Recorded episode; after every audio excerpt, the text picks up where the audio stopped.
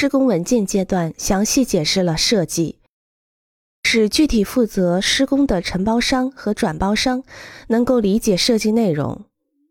这些图纸和技术数据精确地规定了建筑形式和比例、材料、施工方法、成套机械、电力和管道设备及他们的系统。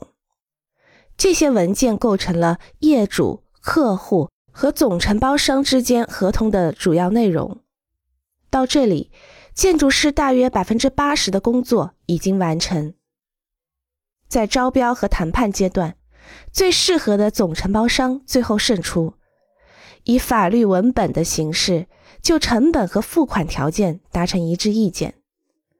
设计图、技术说明、普通保险条款、业主和承包商之间的合同等四方面的主要内容，这些内容需要双方完全同意。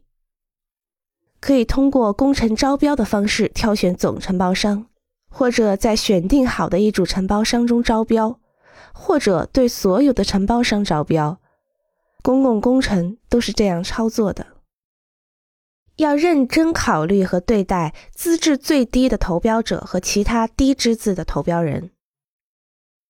对公共工程，除非有好的更改理由，否则合同倾向于出低价的投标者。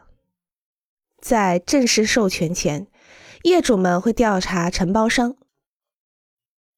他们希望通过和承包商服务过的以前的业主和建筑师交流，检查承包商的财务状况，让自己吃个定心丸。